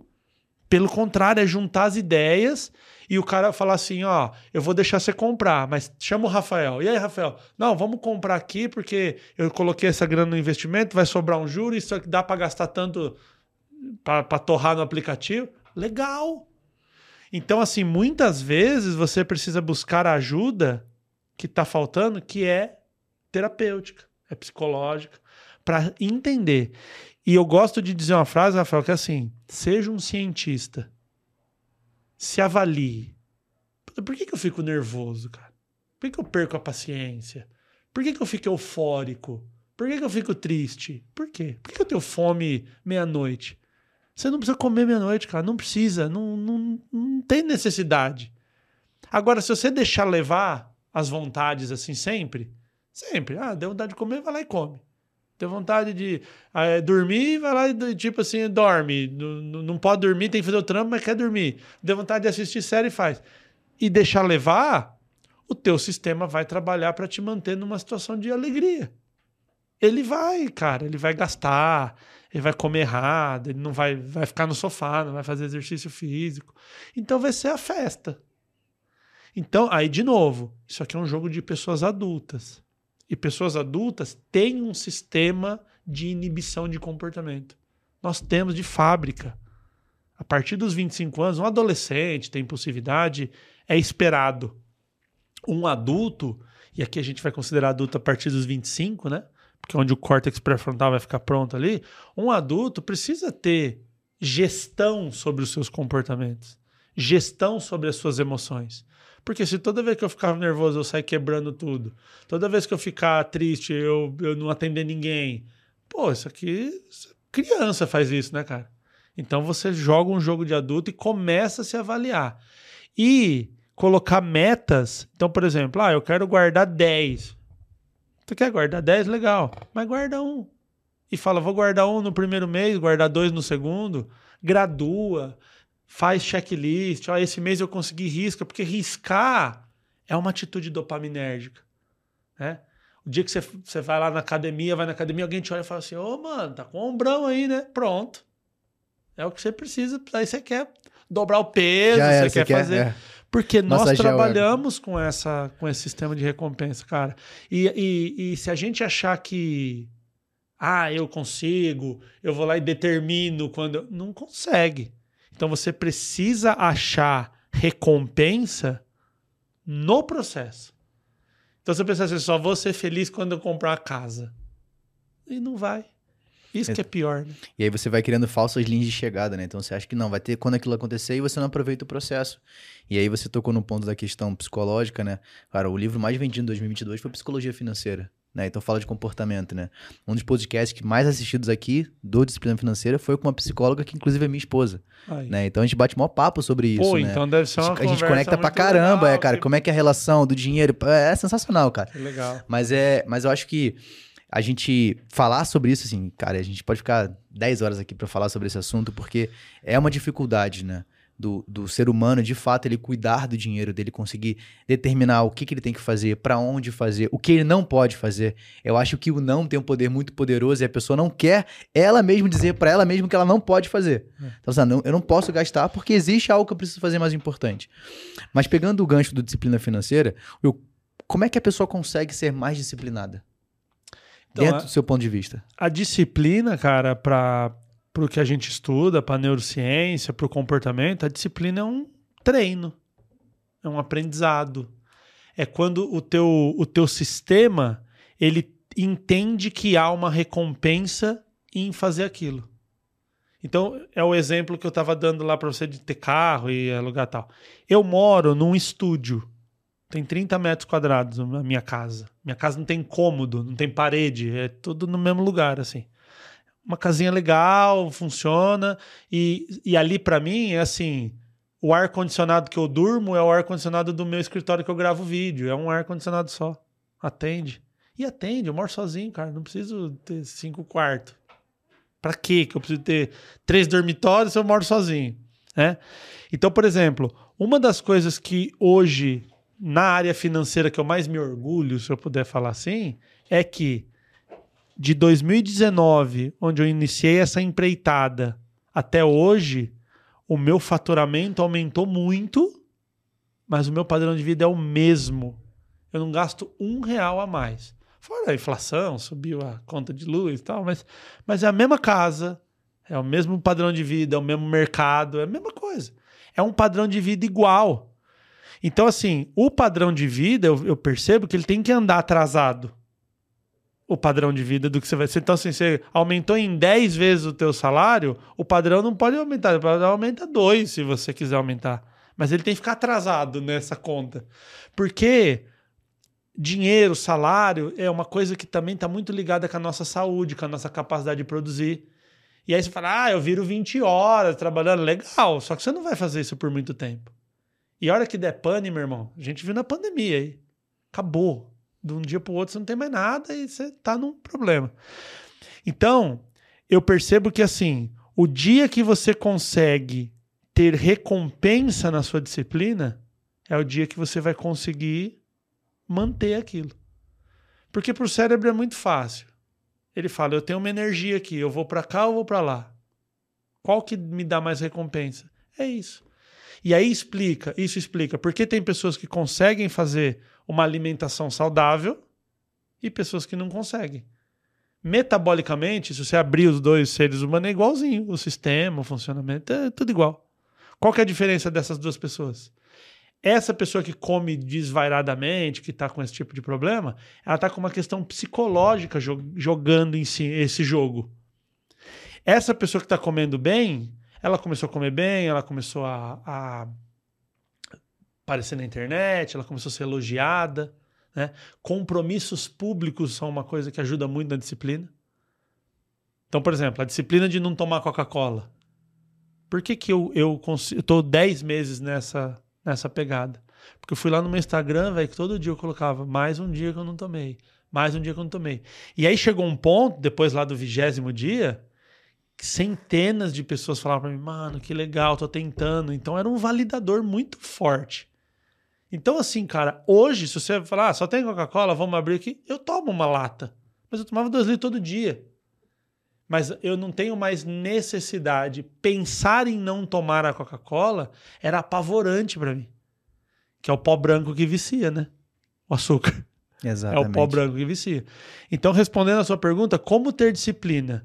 você precisa criar um, uma meta, falar assim, eu vou chegar naquele lugar lá, ou um objetivo, talvez seja uma palavra melhor, quebrar esse objetivo em várias metas que você vai alcançando e ter algum tipo de comemoração naquelas metas. Porque também é importante assim, porque senão você vai pro lado do tio Patinhas, né, velho? Ah, eu não, eu não tenho roupa, roupa rasgada, eu ando a pé, eu não como, eu como lá, o, eu vou no mercado, compro mais barato, que é para guardar dinheiro. Isso também é, é, ruim. É o extremo ruim. Porque se não for pra gente ter uma vida legal, cara, também serve dinheiro pra quê? Vamos trabalhar. E aí eu sempre falo que a ideia é você se prepara para o futuro sem que deixar que você viva o presente. Porque o dia de hoje é o dia mais importante que a gente é. tem. A gente tem que lembrar que não existe futuro e passado, né? Essa é outra invenção humana. Já parou pra pensar nisso? É o louco, né? teu cachorro, mano, ele tá lá agora muito de boa. Porque ele não sabe que tem amanhã. Ele não tem noção de amanhã. O que, que ele quer nesse momento? Comer ração, deitar no, na casinha, fazer uma gracinha ali, jogar uma bolinha. Acabou. É, mas aí também o, o cachorro ele vive para aquele momento, ele vai na, traçar todas as necessidades naquele dia, né? Exatamente. E se a gente pensar também só assim, eu esqueço de me preparar para o futuro. Perfeito. Que ele vai acontecer. Então eu tenho que saber que tem um hoje. Exato. Só que como a gente tem essa maquininha que projeta, Uhum. que eu sei que vai existir amanhã, tem aquela brincadeira, né? Vou gastar tudo, vai que amanhã eu morro. Aí acorda, tá vivo, saudável, é um problema. né? Exato, exato. Então eu vivo esse hoje, eu tenho essa noção do- de hoje e eu projeto, já que eu tenho isso, como, porque é aquela velha história, né? O meu eu de hoje foi construído pelo meu eu de ontem, né? Todas as, as decisões que eu tomei ontem me trouxeram aqui. Só que as decisões que eu tô tomando agora vão ser o meu eu de amanhã. Então, se amanhã eu tiver lá legal, dinheiro investido, renda, é, dividendo e tudo isso aí, fala, pô, aquele William lá de trás preparou o terreno, né? Exato, e- isso é importante a gente pensar, porque são tijolos e tijolos que vão fazer a construção desse muro. O muro ele tá no futuro, mas eu tenho que construir os tijolos hoje. Eu não posso deixar de viver o presente, mas não me esqueça Exato. de preparar para o futuro, Exato. porque o futuro ele vai chegar. E aí você tocou num ponto pra gente ir encaminhando pro final que pra mim, cara, faz total sentido, que quando você fala que vai chegar um momento que a minha capacidade de geração de riqueza, ela vai diminuir pela força do meu braço, eu querendo ou não. Porque a gente fala sobre ciclos de vida financeiro. Basicamente, a gente tem três grandes ciclos. Eu tenho do meu zero ali, primeiro, primeiro contato com dinheiro, botar com 18 anos de idade, 15 anos, não importa, a hora que você começou a ter acesso. Que vai perdurar até seus 30, 35 anos em média. Né? Significa que esse é o tempo de construção da sua carreira. Você vai consolidar na sua empresa, se você for empreendedor, na sua profissão, aquilo que você quer construir. Então é uma hora que você vai conseguir poupar uma grande uma quantia financeira, mas você não tem aquela obrigatoriedade de, pô, não, tem que poupar o máximo que eu puder. Não, você vai investir no seu negócio, na, na carreira, um mestrado, um doutorado, uma pós, uma faculdade, o que for. Segundo momento, dos 35 até os 60, 65, que pra gente, né, como comunidade, a gente acredita que é o tempo de desinvestimento. Esse processo é a etapa onde você vai poupar a maior quantia. Não deixando de viver o presente, mas você vai poupar mais. Que é a parte que você vai montar uma estrutura, carteira de investimento. Por quê? Vai chegar uma hora que você, querendo ou não, a sua capacidade. Uhum. Você não consegue mais trabalhar 14 horas. Tá maluco. Pô, você consegue hoje o que você fazia 5 anos Não atrás? vai nunca. Exatamente. Mas o que, que vai te manter o seu padrão de vida? Eu Primeiro, to- o controle. Eu, eu toquei muitos anos, né? Foi baterista. Toquei muitos anos. Meu irmão, três noites virado e trabalhando no outro dia, três noites. Hoje é possível? Não, se eu, dur- nessa, se eu dormir quatro horas por noite, já não presta. não precisa não virar. É dormir quatro, cinco, não presta. Então, por quê? Porque a nossa capacidade de geração de riqueza ela vai diminuindo com o tempo pela força do meu braço. Mas o que, que tem que fazer com que essa, essa linha continue? Porque pensa você que está assistindo, é mais fácil. Quem está ouvindo, tenta desenhar aí. Você vai ter uma linha que ela vai crescendo, que é a sua geração de riqueza. Vai chegar uma hora que você não consegue braço. produzir. No braço. Você não Ela vai consegue. subindo no braço. Exatamente. Uma hora ela vai diminuir. Porque você não tem mais o tanto ímpeto ali. Você tá mais cansado, chegou a idade. Normal. Só que na hora que ela embicar, Que ela embicar, já a era. renda ajuda. Exato. Aí você tem que ter uma outra linha, que é a linha que vai manter. Que é o quê? A sua geração de riqueza por meio de investimento. Que a gente fala de renda passiva.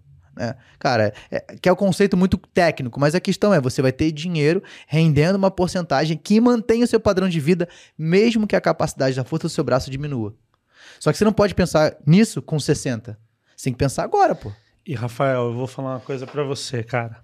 Tem um negócio que dói no meu coração, assim, velho. Eu vou, eu vou pra casa mal, assim. É um negócio que me machuca. É quando eu tô, por exemplo, chego lá no centro de Mauá, lá, eu tô indo pra minha casa e eu vejo uma senhora de 80, 70 vendendo pano de prato. Fala, cara, essa tia tinha que estar em casa, mano, fazendo um chá, fazendo um tricô, no bingo, sei lá, curtindo, né? No bingo, no bingo é mais legal, né? Então, assim, fazendo alguma coisa, indo, indo fazer aquela hidromassagem, aquelas, aqueles ah, bagulho de, que os idosos fazem, não tendo que vender um pano de prato para comer, velho. E aí você imagina, porque assim, hoje, se a gente tiver que jogar um fardinho de pano de prato nas costas e no farol, ainda dá. Imagina o esforço que uma pessoa de 70 anos tem para fazer isso, cara. Então, quando eu vejo esses idosos, eu é uma coisa. São dois pensamentos que eu tenho recorrente sobre isso, que é assim: o idoso trabalhando, e quando eu vejo o morador de rua que tá muito noiadão, aquele morador de rua que tá muito zoado, eu fico pensando, cara, a máquina é tão maravilhosa, essa coisa, a dopamina tal, e de qualquer pessoa, do Albert Einstein, desse cara é igual. E olha o que tá acontecendo aqui, que, que, que desperdício de- da- dessa máquina tão maravilhosa que, a, que a, a, a, tristeza tomou conta, a depressão tomou conta, a pessoa está na rua, a pessoa está viciada, né? Sendo que a máquina tem uma coisa tão, tão incrível, né? Se a gente começa a estudar, você fala, cara, como que isso se equilibra? É muito louco. Mas falando dessa, dessas pessoas idosas que trabalham, é muito, é muito triste isso, né, cara? É muito triste. E, infelizmente, a, o jovem, e aqui eu não estou falando do adolescente, o, o, na minha época, não esse jovem, nós, nós jovens que temos força de trabalho ainda para né, levantar, trabalhar e tudo mais, às vezes a gente desconsidera essa coisa que, tipo, parece que quando eu tiver 80 vai ser igual hoje. Eu levanto, eu ando 5 quilômetros, eu faço, eu viro e tá tudo certo. E não vai, cara. Só para você ter um, um dado, é, 65% dos idosos dependem de terceiros então, para sobreviver. Cara, é. Isso é muito triste. Isso é louco. E aqui a gente pode tirar, para mim, vários ensinamentos, mas vou tentar citar rapidamente alguns. O primeiro é que esse idoso, ele já foi jovem como nós. Uhum. E ele não teve essa clareza de um bom planejamento financeiro. Aí, de novo, o, o, eu, o eu dele do passado não preparou o terreno. Exa esse é o primeiro ponto. Ah, ele é culpado? De certa forma, sim. Sim. Agora, legal, é lógico, naquela época, a gente pega 30 anos atrás, talvez ele não tivesse a informação que a gente tem hoje, que você que está assistindo tem a informação hoje. Isso. Porque assim, eu acredito que até o tempo da ignorância a gente tem ali um álibi. É. Agora, quando eu conheço, eu me torno indisculpável. É, é. Então a questão é que todos nós hoje somos indisculpáveis para a construção do nosso futuro. E ao mesmo tempo, eu acredito que essas pessoas hoje nos rodeiam para que nós tenhamos a clareza e entender que o dinheiro que eu recebo, o recurso que vem até mim, não pode ser apenas para o meu benefício próprio. E aí, uma frase que eu sempre falo, cara, o dinheiro serve para três coisas: realizar sonhos, dar segurança e ajudar a minha família e ajudar pessoas. Talvez essa pessoa ela não teve o acesso que eu tenho, mas o meu recurso pode ajudar a tirar ela de um lugar apertado. E aí, tem uma frase que eu sempre uso, cara, que é chamado práticas de misericórdia, ou em hebraico tzedakah, que são práticas de justiça. Isso significa que o meu recurso ele tem que servir pelo menos três tipos de pessoa: a, o pobre, a viúva e o necessitado. Essa, e o estrangeiro. Essas pessoas precisam que eu tenha um bom planejamento financeiro para que o meu recurso possa suprir as minhas necessidades, mas que aquilo que, vamos colocar, o excesso ou uma parte dele, tem que tocar essa galera. Então, para mim, quando a gente fala sobre disciplina financeira, planejamento, investimento, tudo que a gente está comentando, existe o porquê. Não é só eu vou absorver, eu vou comprar o meu carro, vou fazer uma. Cara, faça, compra, mas tem um fundamento que é muito mais importante que o meu único benefício. Né? Então, acho que quando você tocou nesse assunto da idosa, eu falei, putz, lembrei. Cara, isso aqui para mim é o principal motivo. Por que, que o Rafael fala sobre dinheiro?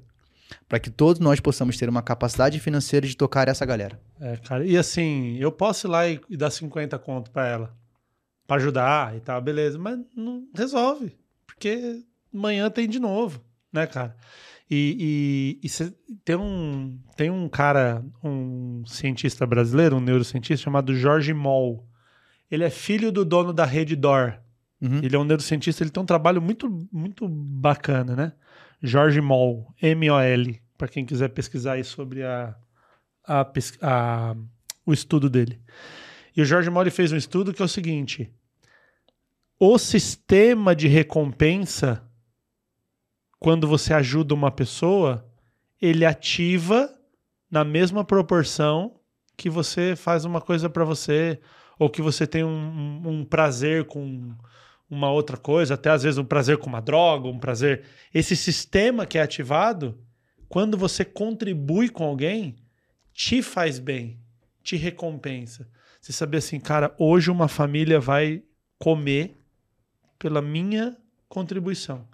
Isso é muito bom de fazer. Só que é o seguinte, você tem que estar com a tua conta paga, você tem que estar com a tua vida resolvida, porque como é que você ajuda alguém se o seu boleto está atrasado? Não dá. Então, quando a gente consegue chegar no ponto de resolver a nossa questão e poder ajudar as pessoas, e aí tem aquelas, aquela colocação que sempre cai aí, que a gente ouve na, na mídia e tal. Dinheiro muda as pessoas, dinheiro transforma, o cara era uma coisa, ganhou dinheiro. E eu acredito plenamente no seguinte: o dinheiro potencializa as pessoas. Quem ajuda, meu irmão, quando cai milhão na conta, ele vai ajudar muito. E quem é ruim vai ser ruim, vai, vai ter mais poder para fazer coisas ruins. Então, se você gosta de ajudar as pessoas, você sente prazer, põe nessa conta que você está falando, né? O teu carro, a tua casa, a tua viagem, legal, mas assim, cara, imagina eu poder ter um instituto e ajudar criança pobre, ajudar a tia do pano de prato, ajudar, velho, fazer coisas assim. E, e aí, de novo, se você vai na ponta da caneta, é um gasto, porque é um dinheiro que vai e que não volta. É um dinheiro que só vai. Ele é, é investivelmente, essa palavra existe, não, não vai retornar. Só que é um, é um patrimônio emocional. Você fala assim, cara, eu fiz a diferença na vida dessas pessoas, poder comprar um brinquedo no Natal, um Papai Noel, uma coisa assim. Agora, se você tá quebrado, como é que você ajuda alguém? Exato, e pegando mais um gancho aqui, e agora de fato pra gente já encaminhar, que esse cara, eu vou ficar aqui horas falando sobre isso, mas é, para mim, é uma frase que eu. Duas coisas. Depois eu vou falar da frase, mas uma coisa que eu tava conversando com um amigo um dia desse, fui dar uma palestra em, em Alphaville para um grupo de mentorados dele. Ele tava contando uma história. Falou, Rafael, cheguei, tava contando pra galera, né? Vou colocar pra mim pra ficar mais fácil. Falou, cara, chegou uma hora, eu, tava, eu tinha uma grana, eu tinha ali mais ou menos 40 mil reais, e o um amigo tava fazendo uma missão na África, me ligou, falou, cara, eu não sei porque eu tô te ligando, mas eu tenho aqui um projeto para construir uma casa que vai acomodar acho que 40 pessoas e essa casa custa 40 mil reais. Ele falou, cara, vou doar. Pum, deu 40 mil reais. Ele falou, Rafael, incrivelmente, uma semana depois, com contatos que eu tinha no meu trabalho, do que ele já faz hoje, uhum. apareceu 80 mil reais na minha conta. Ele falou, o que, que é isso? Eu falei, cara, existem leis que quando são praticadas, elas fazem com que o dinheiro volte para o seu bolso multiplicadas vezes. Porque o maior problema, que aí entra a frase que eu ouvi, que o dinheiro ele é como uma dinamite, tanto para o bem quanto para o mal. Então a questão é que quando você tem o um recurso, mas não é apegado ao recurso, e de fato você domina sobre o dinheiro. Quando você tem dificuldade de largar, significa que o dinheiro te domina. Ou seja, ele é maior do que você. E olha que louco, uma nota que não tem sentimento, papel, que não é, tem nada, é. é um papel, ele é maior do que uma criação que somos nós. Então isso é muito louco, como você falou da máquina. Então entende? Então são coisas que quando você começa a entender, você faz com que essa máquina gire de forma mais produtiva, sabendo que você é maior do que o dinheiro. Você depende. O dinheiro tem que te servir. E não você servir a ele. Né? Então aí são outros pontos que depois pode fazer um é, podcast só sobre uma, isso. Uma filosofia. E, e prometo para encerrar, é, você ser é, escravo do dinheiro é uma, é uma, uma ponta, só que tem uma outra ponta aqui também, que é ser escravo do prazer e gastar tudo. Então, guardar tudo e gastar tudo, porque muita gente fala assim: ai, que horrível ser uma pessoa que é apegada a dinheiro, né? É horrível. Só que ser apegado ao não dinheiro, apegado ao gastar tudo, é ruim igual. É extremo, cara. E a gente tem que sair do extremo, porque entre 8 e 80 existem 72 possibilidades, né? Exatamente. não preciso estar nem aqui, nem aqui, eu posso correr. Exatamente. Galera, cara, sensacional. Muito bom. Para onde que foi o assunto, né? É. Mas isso, é, Resolvemos cara, a economia, cara. Pode cara, mandar o, o... o. William, assim, a gente sempre tem um, um, hábito aqui no podcast, né? Que todo convidado ele faz duas coisas ao final. Não é nenhuma pirotecnia, nenhum. Você Precisa dar mortal? Não, não, não, não, precisa, não precisa. É só você chamar a frase final pra galera que tá assistindo a gente e a indicação de um livro. A gente sabe que o brasileiro tem muita dificuldade de leitura. Eu fui um cara que na minha vida inteira não gostava de ler, tive que aprender a forçar e hoje em dia, se eu ficar um dia sem ler 30 minutos, eu fico desesperado. Né? Então, eu sempre gosto de trazer esse incentivo pessoal. Então, todo convidado indica um livro. A gente está montando nossa biblioteca digital para que a galera possa ali adquirir e tal. Então, a câmera é sua, fica à vontade. Muito bom. O primeiro, qual é? Uma Pode frase? Ser uma frase e indicação de um livro. Legal. A minha frase é uma frase do professor Clóvis de Barros Filho, que diz que felicidade é estar onde quer, com quem quer, fazendo o que quer. Então a felicidade é um momento. Né? Que às vezes a gente fica naquela coisa, a minha casa vai me dar felicidade. Eu não chego na felicidade. Felicidade a gente vive, é um momento. Então, por exemplo, agora eu não queria estar em outro lugar, com outra pessoa, fazendo outra coisa. Então eu estou feliz agora. E tem aquela felicidade tóxica, porque ah, tem que ser feliz sempre. Não, daí eu vou sair, velho, vou catar o trem lotado, não vou estar tá feliz. Não vou estar tá triste, não vou estar tá depressivo, mas não vou estar tá feliz. E tá tudo bem. Eu preciso me permitir que tem momento que eu só, eu só existo. Né? Então, fe essa felicidade, então essas pequenas conquistas, você vê que conseguiu guardar uma grana, né? Ah, eu só consegui guardar grana por seis meses, aí eu paro. Então, assim, agora põe uma meta de um ano.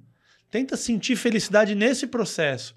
Cada dia mais, né? Então, a, a felicidade como um momento e não como uma chegada. Eu vou chegar. Não vai chegar, nunca, na felicidade. Esse é o ponto. E o livro que eu quero deixar, cara, puta, teria um milhão de livros para indicar aqui, mas por ter falado muito sobre o assunto, o Rápido e Devagar, Duas Formas de Pensar. Porque ele fala pra gente dessa coisa do viés, dessa decisão que a gente acha que está tomando, mas não está. Né? Essa coisa que assim, ah, nós temos a decisão. Não temos.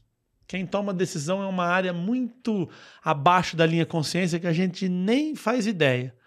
E todo mundo tem vieses, não dá para tirar os vieses. Mas se eu, se eu sei que existe a possibilidade, eu reduzo a probabilidade.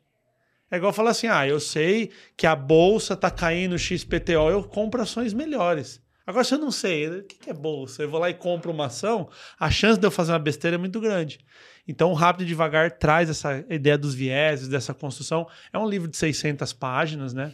Não é um livro facinho de ler, é um livro que você tem que ler ali com atenção. Você já leu ele? Já. É muito bom, né? Cara? Não, sensacional. É muito bom. Kahneman é, é. é e o Kahneman é o cara que da psicologia que ganhou o Nobel, Nobel. Em, em, economia, então é, vale. É, o estudo dele do pós-guerra é um negócio é, surreal, surreal, É, ele é muito bom, cara. Ó, então, cara, obrigado. Obrigado pelo seu agradeço. tempo, né? Por a gente bater esse papo aqui. Ó, você não esquece né, de curtir, comentar, compartilhar. Eu vou deixar as redes sociais do William aqui também, né? Para quem quiser seguir lá, acompanhar.